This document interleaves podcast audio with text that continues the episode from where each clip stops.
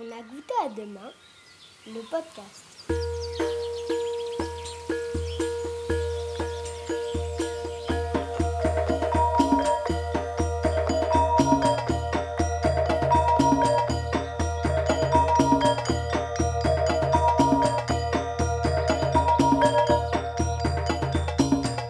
Une émission proposée par le court-circuit.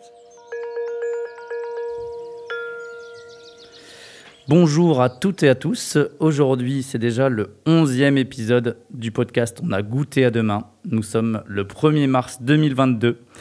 Et euh, aujourd'hui, je reçois Anne-Emmanuel qui va nous parler de fleurs et ça va vous permettre une nouvelle fois d'en savoir un peu plus sur vos producteurs et artisans. Bonjour Anne-Emmanuel. Bonjour euh, Jimmy, tu peux m'appeler Manu, hein, comme tout le monde. C'est vrai, je vais faire euh, comme je t'appelle d'habitude d'ailleurs. On va t'appeler Manu.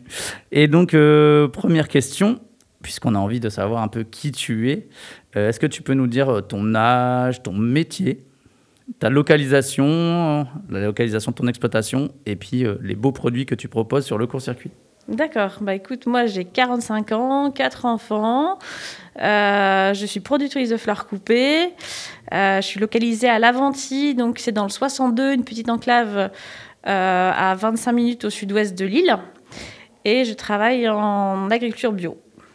Et euh, est-ce que tu travailles toute seule ou est-ce que tu travailles avec d'autres personnes sur l'exploitation? Alors, euh, j'ai un gros projet d'association avec une, deuxième personne, Laetitia, que vous verrez régulièrement sur des petites vidéos ou, sur euh, des, comment dire, des moments qu'on fait sur Facebook ou sur Instagram. Mais pour l'instant, elle n'est pas encore installée. On est sur une année test. Euh, et puis bien sûr, je reçois beaucoup de porteurs de projets euh, qui viennent un petit peu partout, euh, de telle sorte que j'ai pratiquement une personne qui m'aide à, à peu près sur toute la saison en plus de Laetitia. Ok, et je suppose que c'est pas de trop. Et non, c'est un métier qui demande beaucoup de main d'œuvre. c'est une particularité. Et effectivement, puis en étant, comment dire, de à la base formatrice, euh, ça m'a toujours euh, tenu à cœur d'accueillir du monde et de continuer à former en fait finalement. Euh, et puis ça me fait aussi quelque part des collègues, parce que ça aussi ça m'a manqué un peu. Bah, tu me fais une belle transition puisque on va vouloir en savoir un peu plus sur aussi ton parcours. Donc, qu'est-ce que tu as fait comme étude, comme formation pour faire ce que tu fais maintenant? Est-ce que c'est une vocation, tu as tout de suite fait de la fleur ou est-ce qu'il y a eu un cheminement pour euh, que le projet euh, euh, naisse? Bon, moi je sais un peu, mais il faut expliquer à, ça, à celles et ceux qui nous écoutent. Et euh, ouais, voilà, est-ce que tu peux déjà nous dire euh, comment est né le projet? Est-ce que Alors, il, il était dans ta tête depuis très longtemps? Est-ce que Alors c'est complètement une reconversion. Euh, clairement, j'étais, enfin j'ai un parcours en bio. Je suis ingénieur agronome, donc j'étais quand même dans l'agriculture. Euh, j'ai enseigné euh, en tant que formatrice euh, à l'ISA de Lille. Actuellement, INCREA, c'est une école d'ingénieurs privée sur l'île, pendant dix ans. On ayant fait plutôt du végétal et puis après du marketing commerce, le, grand pas. Et en fait, quand j'ai eu mon troisième et mon quatrième enfant, j'ai fait une petite pause congé parental. Euh, bien méritée parce que euh, avec un mari euh, très pris aussi par son activité d'élevage bovin viande et tout en vente directe, notamment sur le court-circuit. Voilà, je me suis arrêtée pour, pour profiter un petit peu des enfants. Et au bout de ces cinq ans, en fait, effectivement, euh, j'avais fait dix ans de format en tant que formatrice. Euh, je me voyais plus faire aussi, euh, en habitant l'Aventie et travaillant sur l'île, euh, les allers-retours avec quatre enfants à la maison, euh, petit. Et j'ai cherché en fait un autre projet, en fait, autre chose. J'avais vraiment la satisfaction en travaillant parfois un petit peu avec mon mari de la satisfaction client quand on avait le produit de- devant la personne et quand on le vendait. Et du coup, euh, j'ai cherché moi, qu'est-ce qui me passionnerait, euh, qu'est-ce, que je pourrais éventuellement faire comme produit. Et en fait, euh, j'ai pas cherché très longtemps. J'ai une maman qui est passionnée de fleurs, qui m'a donné le virus. Le grand-père de mon mari, qui n'est plus de ce monde depuis peu, mais qui m'a donné plein d'outils, plein de trucs pour faire mon potager, pour, enfin voilà, plutôt pour, pour faire un beau, un beau jardin, on va dire.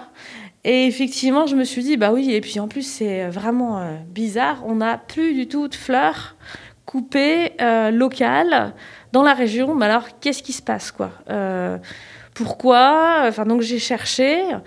En fait, c'est très compliqué. On est très proche de la Belgique et des Pays-Bas. Euh, je me suis rendu compte qu'il restait des producteurs de fleurs coupées euh, uniquement euh, du côté d'Angers, Paris et du côté de d'Hier, dans le sud, dans le Var. et en fait, avec la proximité de la Belgique et de la Hollande très concurrentielle sur ces, produits, euh, dans les années 80, la vingtaine euh, de producteurs associés en coopérative, hortiflandre, etc., qui faisaient de la fleur coupée ont complètement disparu en l'espace de un ou deux ans. Et comme ils avaient des serres, ben voilà, ils se sont retournés, ils ont fait du maraîchage, ils ont fait de la plante en pot, ils ont fait euh, de la plante à massif, ils ont fait autre chose. Mais la fleur coupée a disparu. Enfin, je me suis rendu compte en rencontrant en fait les anciens producteurs que en fait en l'espace de très peu de temps, ils ont dû tourner leur veste parce que la, fleur arrivait euh, euh, pour moins cher euh, que quelquefois le prix du bulbe, par exemple pour la tulipe. voilà, donc du coup, enfin ça, voilà, ça avait un non-sens quoi. la concurrence était trop forte. Alors c'est pas directement la Belgique et les Pays-Bas. les Pays-Bas en partie et la Belgique en partie pour des fleurs comme la tulipe ou un certain nombre de bulbes. Mais en fait, la concurrence, elle vient de beaucoup plus loin. Euh, elle vient euh, de, pays où il fait chaud, dans lequel, donc, du coup, on n'est plus obligé de chauffer les serres. Et dans les, dans les pays où la main-d'œuvre est peu chère. Euh, voilà, donc quand on rassemble ces, deux critères-là, on va plutôt vers le Kenya, l'Équateur, la Bolivie et encore d'autres mais voilà, on fait euh, de la rose euh, d'équateur sur les plateaux équatoriens où il fait bien chaud et voilà, où on n'a aussi pas du tout les mêmes normes environnementales. Donc la main d'œuvre, non seulement elle est vraiment peu chère et, en plus la fleur doit être parfaite, elle est calibrée. Euh, elle prend l'avion la plupart du temps sans eau. Euh, et en plus, elle a à minima, quand vous la recevez dans le premier distributeur, que ce soit la grande surface, le fleuriste, euh, enfin voilà, elle a à minima déjà 7 jours. Voilà, donc du coup, je enfin voilà, quand on voit ce qui se passe, forcément, je pense que les gens qui achètent de la fleur, s'ils ont de la chance, elle a à minima 7 jours, elle est à peu près correcte et elle va durer un petit peu. Euh, par contre, si elle a traîné un, petit peu dans le, magasin où elle a été en proposée, et eh ben forcément, elle va durer trois jours. Et ben voilà, c'est un peu la loterie. Donc euh, vous pouvez on tomber de l'autodestruction quoi. ce, produit s'autodétruira dans les. Euh, bah, disons que si elle est vraiment mise tout de suite et vendue tout de suite, la personne sera contente parce qu'elle va quand même tenir. Elle a été cueillie au bon stade. Malgré tous les transports, on a sélectionné les espèces qui tenaient bien comme les tomates qui, viennent de loin, qui sont bien fermes et qui tiennent le transport. Voilà. Mais forcément, on, a enlevé toute, enfin, de la sélection toutes les fleurs qui, qui ne tenaient pas plus de 5-6 jours. Quoi, parce que. Bah parce qu'elles avaient peut-être des odeurs, des qualités autres, mais la tenue, c'était primordial pour que ça passe dans le transport. Yes. Passionnant. D'ailleurs, je pense qu'on continuera à en parler tout à l'heure, euh, notamment du, du, mouvement dans lequel tu, auquel tu contribues, euh, dans le, collectif de la fleur française. on va en parler un petit peu plus tout à l'heure, mais belle introduction pour pourquoi tu t'es lancé euh, dans la fleur et je pense que tu viens de bien nous dépeindre tout ce qu'il y avait à faire par rapport à la situation actuelle de la fleur. ton installation, on a envie de savoir, est-ce qu'elle a été facile euh, Est-ce qu'elle a été difficile? Et euh, bon, tu as déjà, je pense, un petit peu répondu, mais on aime bien savoir, nous aussi, euh, est-ce qu'il y a eu des personnes clés dans cette installation qui l'ont rendu possible? Alors, du coup, mon parcours, enfin voilà, j'ai réfléchi à la fin de mon congé parental à faire autre chose. J'ai demandé un congé pour création auprès de mon employeur pour avoir un filet de secours si au bout de deux ans, finalement, je me rendais compte que c'était pas jouable euh, voilà, de pouvoir euh, revenir éventuellement euh, chez eux. Parce que c'était pas simple. Je me rends compte qu'il n'y avait plus personne. Donc je me suis posé la question si mon projet n'était pas farfelu et trop compliqué. mais je suis quelqu'un d'idéaliste et, et j'aime bien l'aventure. Et ma devise, c'est de ne rien regretter. Donc je me suis dit à 40 ans que si tu le fais pas là, tu le feras jamais. Donc, euh, du coup, ben, à l'aide de mon mari euh, qui m'a ouvert les portes euh, de sa commercialisation via la vente directe, et à l'aide de plusieurs personnes, notamment la couveuse, je suis rentrée en couveuse avec Aptipa. dans la région. donc, c'est eux qui ont porté ma comptabilité pendant trois ans. puis à l'aide aussi d'initiatives paysannes qui m'a accompagnée comme tous les porteurs de projets en région pour les petites structures qui se veulent autonomes, euh, qualitatives si possible avec un label, ou voilà, qui, cherchent vraiment à prôner l'agriculture euh, la plus durable possible. Euh, et avec l'aide du CIVAM également. Ces personnes m'ont vraiment. Peux nous expliquer ce qu'est le CIVAM du coup Alors, le CIVAM, c'est le Centre d'initiative pour l'agriculture et le milieu rural. C'est un réseau d'exploitation agricole qui se veut, euh, comment dire, on va dire, je dirais idéaliste, mais voilà, qui se veut le plus, enfin, qui prône l'agriculture la plus durable possible. Euh, qui essaye de mettre en place des, formations euh, pour aider les agriculteurs à aller dans ce sens, qui, comment dire, qui euh, fait aussi des manifestations tout au long de l'année, c'est-à-dire des marchés fermiers euh, régulièrement euh, sur la région des Hauts-de-France, dans différentes exploitations qui ouvrent leurs portes donc aux producteurs. Et à chaque fois, c'est les agricultures du CIVAM qui, sont là. Et qui font aussi l'opération Tous en botte, c'est-à-dire une porte ouverte au mois de juin. tous les week-ends du mois de juin, il y a une dizaine de producteurs qui ouvrent leurs portes et j'en fais partie. Donc le 12 juin prochain, euh, vous pourrez venir chez une petite graine. Notez bien la date du 12 juin, puisque le podcast sera quand même diffusé d'ici là, même si à chaque fois il y a souvent un petit décalage avec l'enregistrement. D'ailleurs, j'en profite pour m'excuser pour la qualité de ma voix, mais je suis à deux doigts de tomber à faune. Mais heureusement, c'est Manu qui tient plutôt le micro plus que moi. Euh, ok, donc ça c'est important aussi d'avoir, euh, que tu cites, je trouve, toutes ces structures qui au final sont, super importantes. Tu as, cité le CIVAM, Initiative Paysanne, la couveuse à petits pas. Nous, on voit, on voit beaucoup de nos producteurs qui se lancent faire appel à ces structures-là et on voit qu'ils ont une, importance euh, bah, clé, je pense, dans, dans, Effectivement, oui, surtout pour des projets atypiques et innovants, en fait. Où la Chambre d'agriculture, je pense qu'il accompagne déjà beaucoup de problématiques de diversification. Mais sur la fleur coupée, euh, j'ai vraiment trouvé personne. Euh, mais je vous avoue que même en France, euh, j'ai pas trouvé grand monde. Donc voilà, c'est le gros. Enfin, je pense que c'est le, le, plus gros problème euh, pour se lancer en fleurs coupées en France, c'est qu'il n'y a plus de conseillers horticoles. Voilà, donc. Euh, C'était un projet unique. Voilà, donc du coup, moi j'ai dû ramer parce que je suis une des premières en région à relancer ça. D'autres me suivent, mais ils sont plutôt derrière moi plutôt que devant moi. À part Hélène Taquet qui fait ça au niveau de Cambrai et qui fait de la fleur séchée, donc c'est un petit peu différent. Et je la cite aussi euh, par cette occasion parce qu'en fait, c'est elle qui a cofondé le mouvement Slow Flower euh, en France. Est-ce que du coup, tu peux justement, j'allais, on allait enchaîner jusque sur ton quotidien, euh, nous, nous raconter un peu ce qu'il y a de dur et de plaisant. Et dans cette partie-là, j'avais prévu, et donc je, vais le faire, de te poser la question de, ton choix de production. Pourquoi, pourquoi, pourquoi ce choix de production? Pourquoi notamment euh, le mouvement Slow Flower euh, Et est-ce que tu peux nous expliquer ce mouvement? Euh, Ouais, voilà. Qu'est-ce que les consommateurs doivent savoir sur tout ça?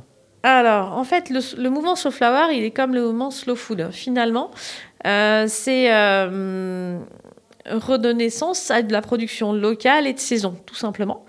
Euh, le seul souci, c'est que la traçabilité est obligatoire en légumes depuis 2005, ce qui n'est alors qu'en fleurs coupées, il n'y a absolument pas de traçabilité. Donc même un fleuriste qui voudrait faire bien et qui voudrait euh, euh, trouver de la marchandise française chez son grossiste ne trouve pas, elle n'est pas identifiée. Donc c'est pour ça que depuis trois ans, il y a un collectif, le collectif de la fleur française, qui prône le slow flower, revenir à de la fleur de saison locale, euh, si possible bio, en tout cas avec des pratiques non traitées, parce que vraiment on va dans ce sens euh, actuellement. Euh, et effectivement, on est beaucoup à se lancer en France. et tout ce mouvement en fait vient des États-Unis, a transité en Angleterre et arrive chez nous. Voilà, mais beaucoup, enfin 85% de la fleur française vient d'ailleurs. Donc, vous voyez, il n'y a, a, pas grand-chose de français. Et en plus, dans les Hauts-de-France, il y a, enfin voilà, on est vraiment très peu. On est une petite dizaine maintenant. On se retrouve à, enfin, de, essentiellement des porteurs de projets hein, qui sont, qui ont l'idée d'y aller, mais qui sont vraiment encore plus jeunes que moi. Moi, ça fait ma, on va dire, ma cinquième année de production avec une demi-année pour commencer, euh, parce que, euh, en fait, euh, mon parcours euh, a été un peu, un peu difficile en fait parce que finalement retrouver de la compétence pour faire de la fleur coupée, moi j'avais pas du tout la technicité. Donc j'ai repris un BTS à distance euh, à l'ESA d'Angers en, en horticulture. Euh, comme j'avais déjà un diplôme agricole, j'ai vraiment pioché la compétence qui m'a intéressée là-bas. J'ai fait les devoirs parce que c'est une formation à distance. Donc j'ai fait les devoirs et les sessions de formation euh, là-bas. Et à chaque fois que j'y allais, j'essayais d'aller voir euh, les producteurs euh, qui restaient, voir comment, bah, comment ils tenaient, clairement. Est-ce que c'était des jeunes qui s'installaient? Est-ce que c'était des gens qui en avaient ras-le-bol et qui c'était sur la fin Et en fait, dans les producteurs finalement qui restaient, il n'y en avait pas tant que ça des jeunes motivés, prêts à continuer. Donc je me suis rendu compte que c'était euh, très fragile, euh, qu'il fallait vraiment euh, border le, le, côté économique. Euh, donc je me suis rassurée avec le BTS, avec les compétences techniques, et puis d'aller voir les producteurs, bah, j'en apprends encore tous les jours.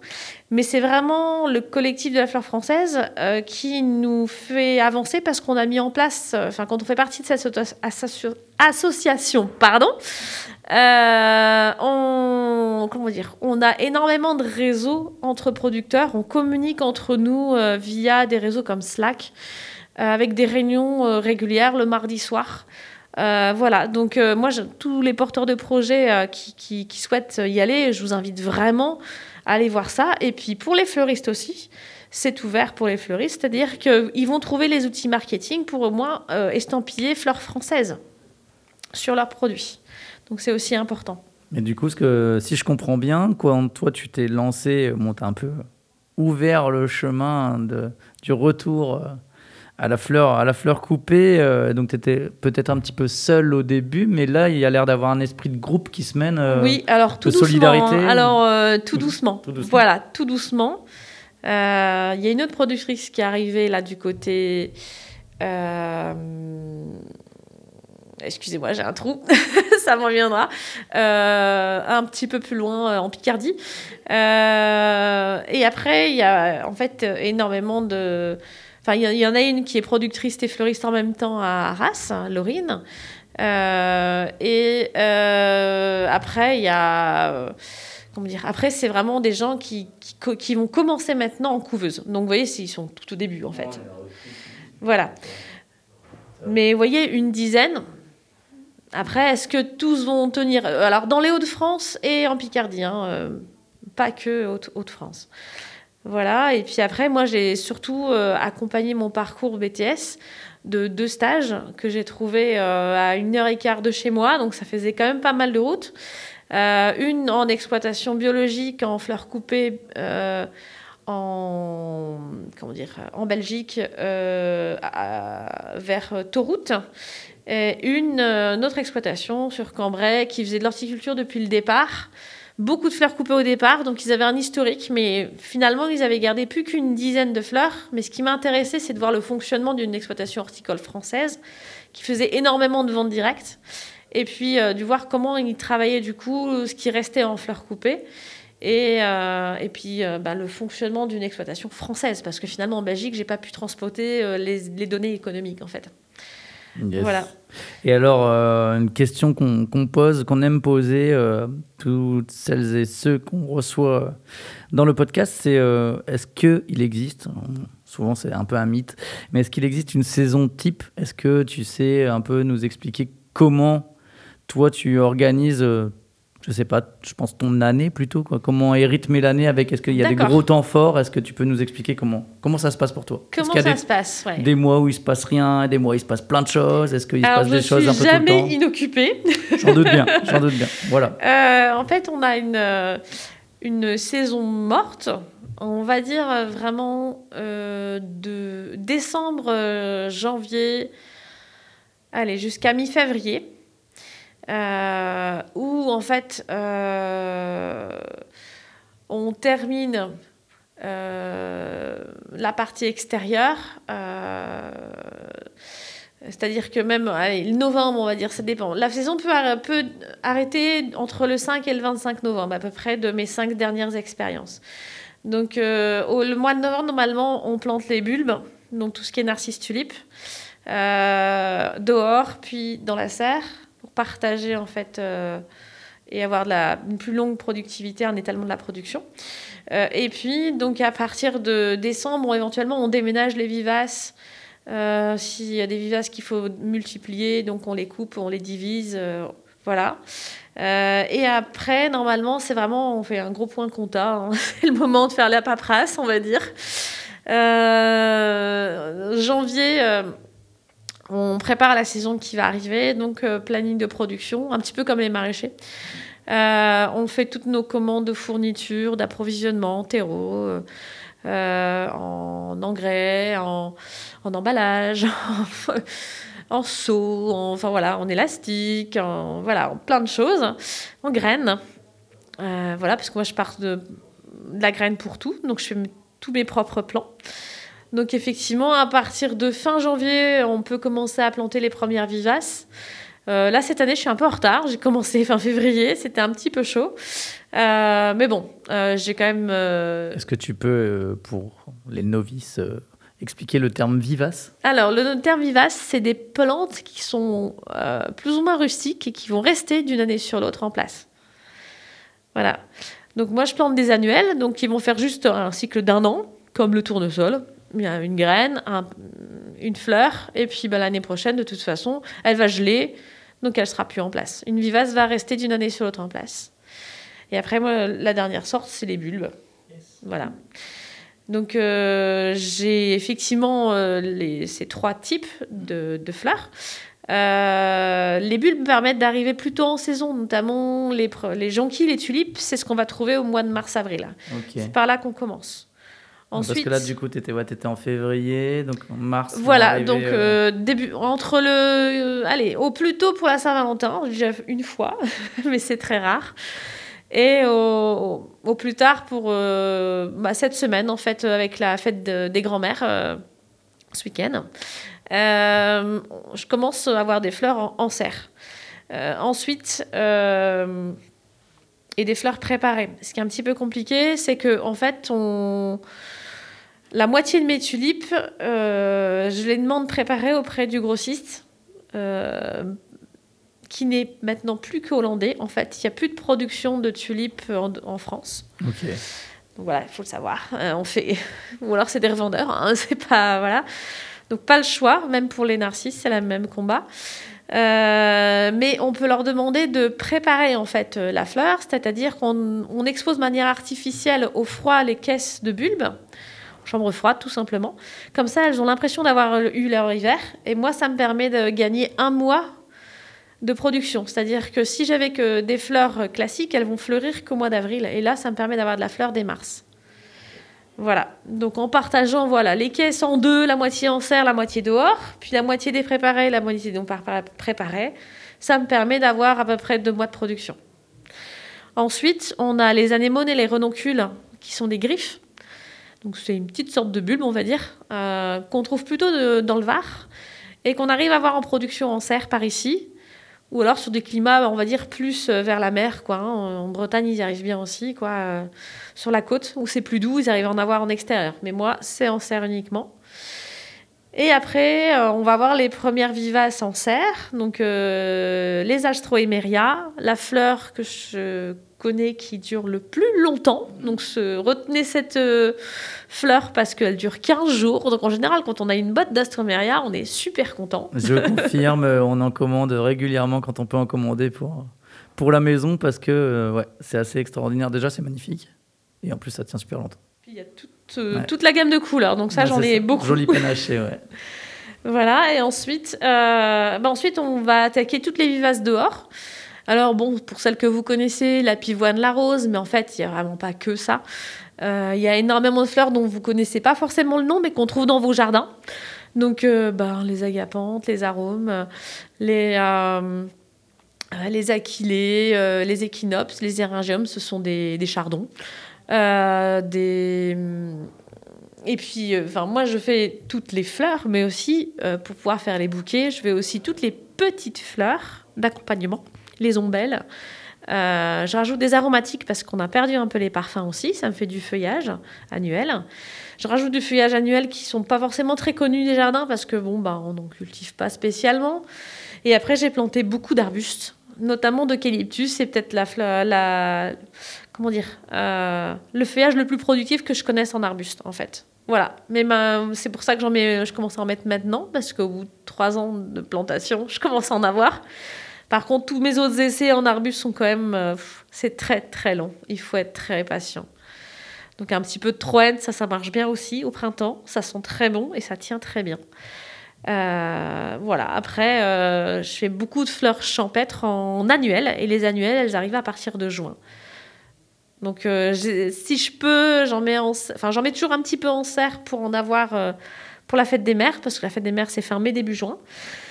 J'essaye toujours d'avoir des mufliers pour cette période, mais c'est vrai que c'est très compliqué parce que je suis très tributaire de la météo et euh, l'année dernière j'avais encore des anémones et des renoncules et j'avais euh, mes premiers astroméras. L'année d'avant, les, anémones et les renoncules étaient terminés, j'avais les astroméras et les mufliers. Donc à une semaine près, je ne sais pas exactement ce que j'aurai. Donc c'est Ouais, très difficile de me projeter en me disant il y aura un bouquet type pour la fête des mères.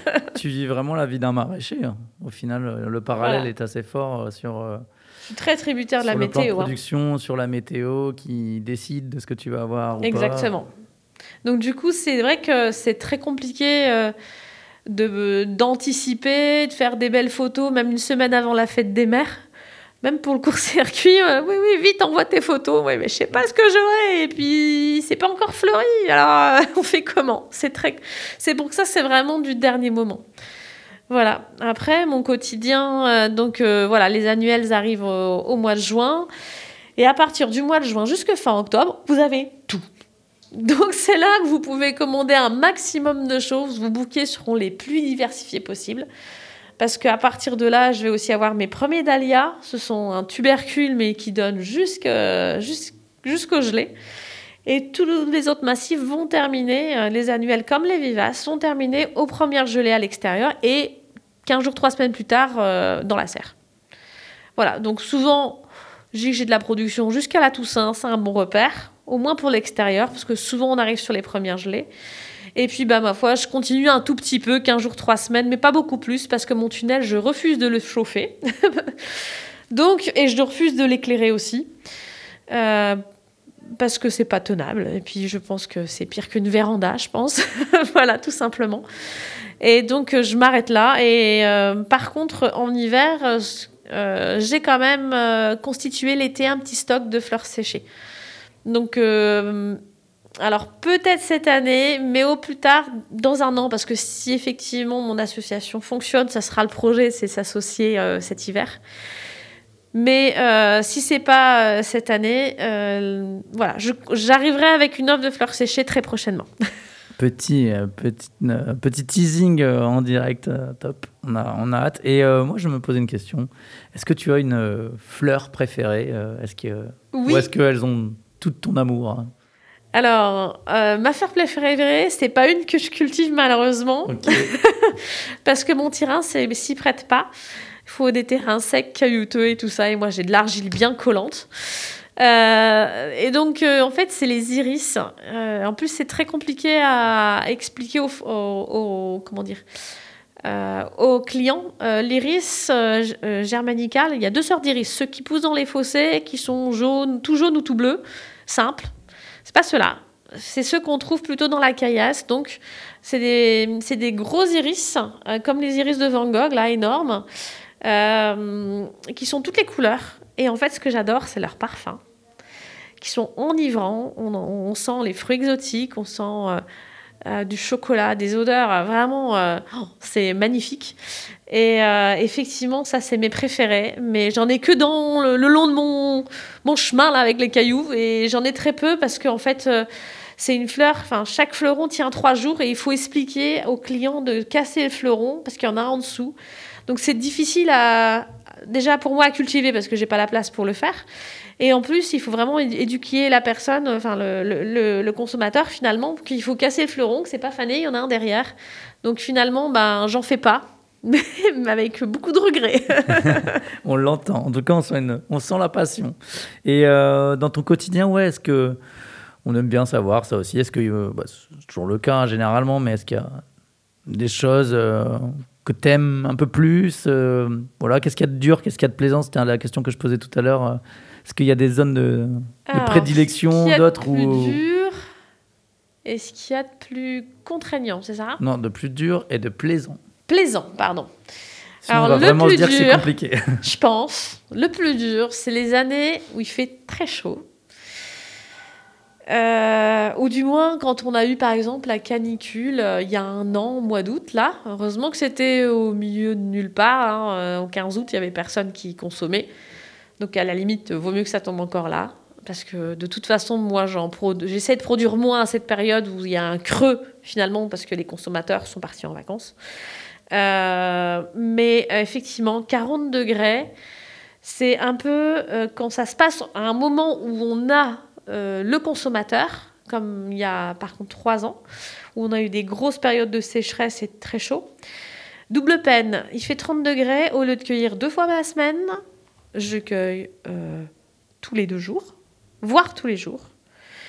Euh, les gens, à ce moment-là, quand il fait très chaud, ont très peur que la fleur ne tienne pas. Donc, double peine, je ne la vends pas. beaucoup de fleurs, peu d'achats. Peu d'achats, voilà. Très compliqué. Pourtant, moi, dans ces conditions, euh, d'ailleurs, j'ai pas envie de subir les 40 degrés et les fleurs n'aiment pas 40 degrés. Donc, moi, sachez qu'en tout cas, je l'accueille tôt le matin. Euh, j'ai un garage isolé euh, dans lequel en fait j'ouvre la nuit pour laisser la fraîcheur rentrer et euh, je ferme mon garage et je fais rentrer du coup les fleurs par ma maison pour qu'elles soient vraiment climatisées à 18 degrés et qu'elles n'aient pas de coup de chaud.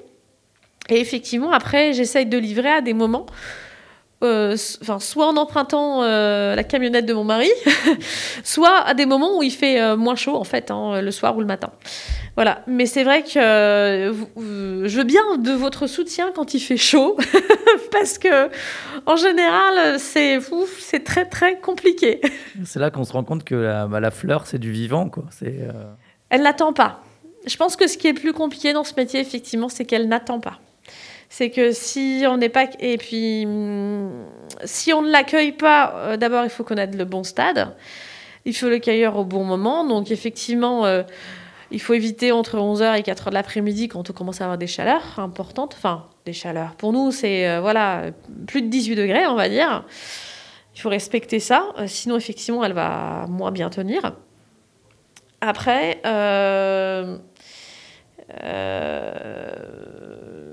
comment dire, euh, quand il y a certaines fleurs qu'il faut cueillir plus rapidement parce qu'elles vont s'ouvrir vite, comme les tulipes et les jonquilles, là on cueille pratiquement tous les deux jours. Pareil, anémone et renoncule parce que ça s'ouvre trop vite.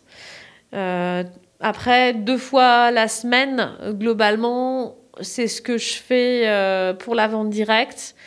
Et j'avoue que j'ai aussi, je vends un petit peu aussi à des fleuristes locaux. Et du coup, je fais une cueillette à part en plus pour eux le mercredi et le vendredi. Donc c'est pour ça qu'en fait finalement, euh, on a jusqu'à eu deux fois, mais non, pour la vente directe, mais, euh, mais plus que ça en fait finalement euh, pour les autres débouchés. Et alors dans ton, dans ton quotidien, est-ce qu'il y a un moment qui t'éclate particulièrement, le moment où tu dis ah, ça, ça c'est top, je sais pas, est-ce que c'est le moment où tu, tu vois le consommateur repartir avec sa fleur? Est-ce que c'est toi quand tu es en train de t'en occuper? Est-ce qu'il y, est qu'il y a un moment qui... Bah moi, c'est vrai que ce qui me plaît le plus, en fait, c'est le contact consommateur. Mais, mal, mais euh, finalement, avec le court-circuit, bon, bah, c'est de tenir un point retrait, ça me fait plaisir. Mais, mais effectivement, enfin, euh, par manque de temps, c'est souvent mon mari finalement qui va le tenir plutôt que moi, en saison en tout cas. Et du coup, euh, ben, voilà, je suis des fois assez frustrée parce que j'aime vraiment parler de mon métier. Et, et finalement, Enfin voilà, j'ai pas le loisir de le faire souvent euh, parce qu'en fait, euh, bah, quand j'y vais, c'est j'y vais en hiver, il n'y a pas mon produit, quoi. Donc c'est dommage. voilà. Ça nous fait un bel enchaînement, euh, justement. Euh, bah, nous, on est super heureux de, de t'avoir dans, dans, le court-circuit après avoir commencé effectivement avec euh, Arnaud, ton mari, qui, je pense, est depuis presque les tout débuts du court-circuit à nos côtés, qui est un élément moteur. Donc, on le salue. Et voilà, bah, forcément, il a dû t'influencer dans cette décision euh, d'aller euh, essayer le court-circuit pour, pour écouler ta production. Mais euh, question rituelle, qu'est-ce qui t'a amené dans le court-circuit et qu'est-ce qui te plaît particulièrement dans le court-circuit? Alors, moi, dans le court-circuit, c'est clair, c'est transparent et c'est le plus équitable possible. Donc, cette approche-là. Enfin est très, pour moi, très importante. Je sais exactement ce que je vais gagner sur mon produit. Euh, je sais exactement, euh, enfin, je pense que pour le client, le client sait aussi exactement bah, quelle est la partie qui va être rétribuée au producteur. Et cette éthique-là, elle est pour moi euh, très juste. Et dans tous les aidants aussi qui, qui, participent à la, chaîne de logistique, et eh ben voilà, chacun a son petit bout de gras et tout le monde s'y retrouve. Et pour moi, ça c'est plus important c'est que c'est vraiment équitable. Euh, après, ce que j'aime beaucoup, enfin moi, c'est plus par rapport à mon produit, c'est effectivement c'est de la vente sûre, c'est sur commande. Euh, je travaille avec des magasins de producteurs où malheureusement il n'y a pas forcément de commandes. Et donc du coup j'ai beaucoup de pertes parce que hum, ce n'est pas forcément euh, vendu tout simplement. donc c'est vrai que je privilégie au maximum, enfin les commandes avant tout, euh, parce que c'est ce qui va me faire vivre. Et là, je suis sûre de mon revenu, tout simplement. Et il faut bien à un moment donné euh, mettre les points sur les et voir ce qui rapporte quoi aussi. Hein. Mine de rien, euh, il faut que ça, pour durer, il faut qu'économiquement, ça soit viable. On est d'accord, il faut un modèle économique qui puisse montrer que c'est pérenne et qu'on et qu'on avance, c'est ça. Ça euh, n'empêche pas, à côté de ça, d'être, comme tu le disais tout à l'heure, parce qu'on s'y reconnaît pas mal avec le court-circuit, d'être idéaliste. Idéaliste, et nous on dit souvent qu'on est idéaliste et pragmatique. C'est-à-dire que, voilà, on a envie de faire euh, bouger les lignes, faire, d'avancer vers euh, plus d'éthique, plus de transparence, tout ça, mais ça ne nous empêche pas derrière d'être conscient qu'on a monté une entreprise, qu'il faut être pragmatique, il faut qu'elle fonctionne. Et que ce soit réaliste, quoi. Et que ce soit du coup réaliste. On va, on va conclure avec euh, une question qui n'en est pas des moindres. C'est sur le futur.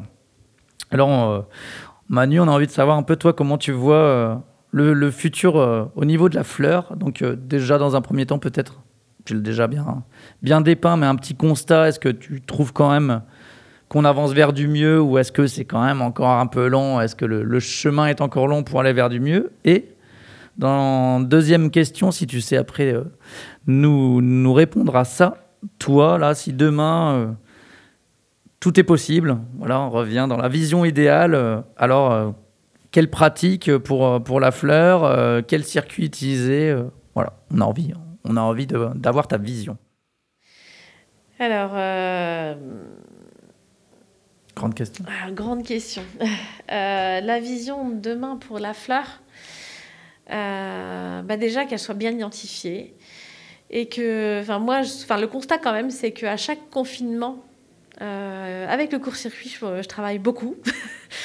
et à chaque déconfinement, euh, malheureusement, on, perd euh, les nouveaux clients euh, qui repartent, je pense, vers des circuits habituels. Enfin, j'imagine, hein, mais. et en fait, je trouve que, en fait, on, a un peu des vagues. À chaque confinement, c'est reparti. À chaque déconfinement, ça repart dans l'autre sens. c'est pas très serein. Je vous avoue que moi, j'ai pas une année normale depuis que je me suis installée. Alors, installée depuis février 2021, mais en couveuse d'entreprise depuis mai 2018. Euh, mais comme c'était une demi-année, je la compte pas vraiment comme une année et j'étais pas encore sur mon terrain. C'était euh, mon potager plus un petit bout de parcelle. Euh, c'est pas là où je suis actuellement. Actuellement, je travaille. Euh, j'ai la chance de pouvoir avoir mon habitation à côté de mon nom. de ma production. Ça, c'est royal. Ça, c'est royal, ouais, mais avec une serre, je pense que c'est indispensable. voilà. Et effectivement, moi, j'aimerais que. Alors, enfin, voilà, que le contexte de confinement puisse durer finalement. Parce que euh, ben, à chaque fois, il y a des progrès, mais on régresse à chaque fois. Et c'est vrai que c'est euh, c'est très très compliqué. Cette année, par exemple, cet été, Euh, jusque tant que les enfants étaient en classe, jusqu'à la fin de l'année scolaire. Euh, euh, j'ai tourné comme jamais, je n'ai jamais jeté quoi que ce soit. À partir du moment où les enfants sont partis en vacances, les primaires sont partis en vacances, et jusqu'au 15 septembre, euh, on annonçait la, je sais plus, la quatrième, la cinquième. On ne sait plus maintenant. Quatrième ou cinquième vague, je ne sais plus, quatrième vague. Euh, les gens, je pense qu'ils en avaient ras-le-bol d'être chez eux, ils avaient plein de congés à poser, et puis ont peur de la, de la quatrième vague. Tout le monde est parti. Oui, mais les fraudeurs sont toujours là. et ils ont planté, ils ont semé, euh, ils ont mis en place des vivaces. Et euh, gros blanc, gros blanc, on va dire. Euh, pouf, gros, enfin vraiment, grosse déception. finalement, le consommateur n'était plus là. Hein, clairement. Et moi, ma période de production, vous l'avez bien compris, c'est 8 mois sur 12. Et, euh, et moi, la période de juillet, août, septembre, c'est mes plus gros mois en termes de production de fleurs. Donc euh, vraiment, euh, enfin une année encore assez compliquée, même si j'ai produit quand même de la fleur séchée, ce qui m'a sauvé en partie. Mais tout le reste, je vous avoue que j'ai jeté énormément. Par principe, je cueille toujours tout parce que dans la fleur, en fait, si on ne cueille pas, on ne réactive pas en fait les bourgeons, les axillaires qui vont cueillir. Donc de toute façon, même si c'est qu'il faut cueillir et à la limite euh, jeter si on est sûr qu'on n'a absolument aucun débouché. Moi, je donne toujours la chance à la fleur, donc effectivement, je cueille toujours. J'essaie toujours de moins de faire des bottes et de mettre en vente. Malheureusement, je pense que j'ai à un moment donné jeté la moitié pour vous donner un ordre d'idée. Ça a dû te, te fendre le cœur. Ouais, voilà. Donc, euh, effectivement, ben, euh, si, euh, enfin, je vous le dis, moi, l'été, c'est le moment où je produis le plus. Alors, si une fois de temps en temps vous commandez au mois d'août, ça me ferait vraiment plaisir. Genre, si, si, si, je résume un peu, je me permets, parce qu'on a pas mal de, de producteurs qui, qui nous envoient ce message-là aussi, qui, veulent le transmettre aux consommateurs. C'est un peu euh, ne nous oubliez pas. En gros, euh, on a été là, on a répondu à l'appel euh, quand, voilà, notamment le premier confinement qui a quand même été très dur. Les producteurs et artisans ont répondu à l'appel pour avoir du coup fait partie avec eux de la solution, enfin d'une des solutions qui ont permis à tout le monde de continuer à se régaler malgré le contexte voilà, ça a été une dépoche euh, d'énergie assez euh, phénoménale euh, côté producteur et artisan. et voilà. Et c'est sûr que maintenant, ce qu'on entend de, leur part, c'est voilà, bah maintenant que on l'espère, on va retrouver des jours un peu plus heureux, on espère. Même si la situation actuelle, à l'heure où on vous parle, c'est pas, c'est plus c'est plus la Covid, maintenant c'est la guerre. Donc bon, voilà, on espère que, en tout cas, on va retrouver un peu de sérénité et que dans cette sérénité, voilà, on n'oublie pas les producteurs artisans et qu'on n'oublie pas bah, d'avancer en fait, parce que l'idée dans tout ça, c'est d'avancer ensemble et que euh, voilà, quel plaisir au final quand même de. Aujourd'hui, on parle avec toi de, fleurs, mais d'avoir des, fleurs, on sait d'où elles viennent, on sait que on sait que toi, tu as gagné ta vie et du coup, euh, en la vendant, et donc. Euh, voilà, il faut. Je pense que ce petit aperçu, on a, on a longtemps vendu le, monde d'après euh, Est-ce qu'on est qu'on peut le commencer ensemble? Est-ce qu'on peut, revenir à ce qu'on a entreaperçu? Et voilà, de ne pas oublier ces producteurs, ces artisans qui, bah, qui se démènent comme toi tous les jours. Quoi. Eh bien, Manu, j'ai envie de dire merci. Je t'en prie. Je ne sais pas si tu as un dernier petit mot à nous rajouter, mais euh, c'était passionnant. Mot, euh, essayez, quand vous achetez des fleurs, regardez d'où elles viennent. Ça me ferait très plaisir que vous y regardez. Et, euh, et puis, bah, ma foi, euh, essayez d'en parler autour de vous. Parce que, en fait, euh, moi, je rame toute seule dans ma barque. J'arrive bien. Il y a d'autres barques qui vont venir, là, d'autres producteurs. Mais vraiment, ayez le souci de, la provenance. je pense que si vous en parlez autour de vous, et vous en parlez aussi même aux fleuristes, parce que les fleuristes sont les premiers à vouloir bouger aussi les lignes. voilà, essayez d'en parler, regardez où ça vient. Euh, et demander, questionner, parce que l'affichage n'est pas obligatoire. Donc euh, voilà. Eh ben, je pense que c'est effectivement une, belle conclusion, c'est euh, de rappeler que vous êtes les, premiers les premières ambassadrices, les premiers ambassadeurs des producteurs et artisans. Vous pouvez porter leur voix, vous pouvez aider à faire changer les choses et ne serait-ce voilà Par votre vous- acte d'achat. par l'acte d'achat. L'acte d'achat, c'est on le dit souvent, nous, c'est un acte citoyen. Bah, merci Manu d'être venu à nous. Euh, vous retrouvez bah, bien évidemment, donc là, à l'heure où on se parle, très prochainement, les belles fleurs de Manu et pendant, vous l'avez compris, plusieurs mois. Donc on compte sur vous pour aller euh, égayer vos maisons, vos appartements de ces beaux bouquets, de ces belles fleurs coupées, comme nous on le fait. Et euh, on se retrouve très prochainement pour un prochain épisode.